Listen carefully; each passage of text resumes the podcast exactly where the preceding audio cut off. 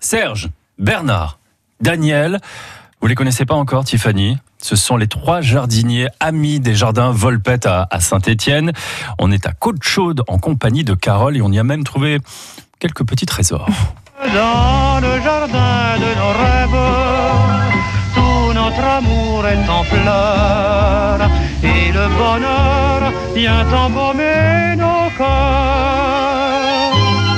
Oh là là, qu'est-ce que c'est joli Quelle vue Magnifique C'est vraiment la nature.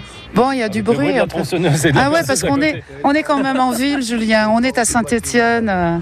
Et vous êtes avec euh, le personnage le plus important dans le monde du jardinage, dans le sud de la France. C'est vrai, c'est vrai. On est avec le président. Le président. on est avec le président. Voilà, Serge Teloni. Bonjour Sergio. Bonjour. On est, euh, alors là, pour le coup, on est vraiment chez vous. Oui, là, on est dans la section. Euh, donc, c'est Bernard Limousin et Daniel Vialton qui sont qui sont responsables de cette section. Mais on est vraiment là, là où je suis né d'ailleurs, à Côte-Chaude. Et, euh, et, là également où mon papa faisait du, jardinage lorsqu'il avait mon âge. Quoi. Donc une vingtaine d'années. Euh, donc maternelle ici. Bah, voilà. Et alors de l'école jusqu'à ici, euh, il y a papa, la section, le, jardin de votre père était déjà ici. Alors voilà, ce qu'il faut dire, c'est que le lotissement qui est devant l'école n'existait pas. C'était là, on avait vraiment des jardins de partout. Euh, sur, ce, sur ce flanc de, la, colline. Alors côte chaude parce qu'il paraît qu'il fait un peu plus chaud ici. Oui, tout à fait. Il, doit y avoir une dizaine de degrés de différence avec la place de l'hôtel de ville, mais on va jamais à la place de l'hôtel de ville, donc ça ne nous dérange pas. Les jardins Volpette, c'est une histoire absolument euh, euh, immense. Je crois que ça fait plus de 120... Cette année, 125 ans.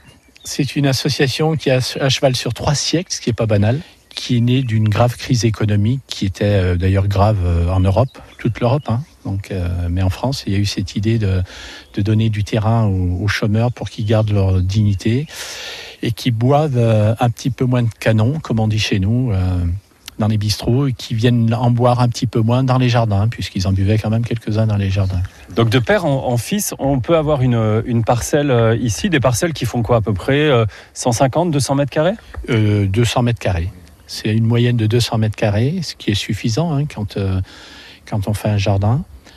Et euh, ça permet également, 200 mètres carrés, ça permet de distribuer des, parcelles à un maximum de familles sur Saint-Étienne. Et Carole, alors on est quand même dans un terrain en pente, ce qui explique quand même, euh, regardez-moi la circonférence des mollets de ces messieurs. C'est énorme.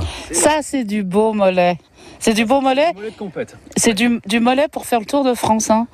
C'est la bonne saison. Hein. à côté de c'est pas mal. Daniel, vous, ça fait combien de temps que vous faites du jardin? Plus de 40 ans. Et alors, vous êtes. Euh... en 87, je crois, ouais. Avec mon beau-père qui était président du jardin Volpette à la, à la Bérodière.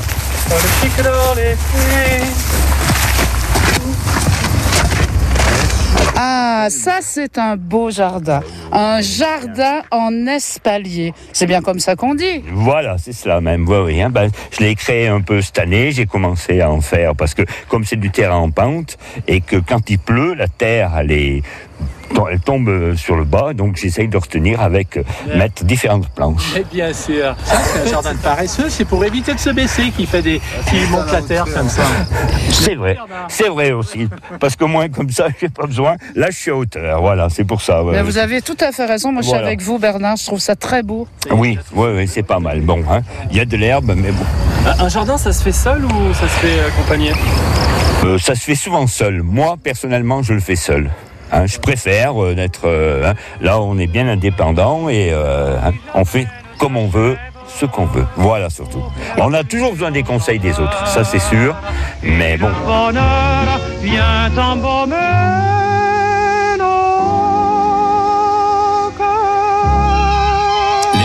à Saint-Etienne et à Côte-Chaude. Demain, on vous parlera des outils, allez, archi simples et surtout hyper nécessaires pour commencer à jardiner.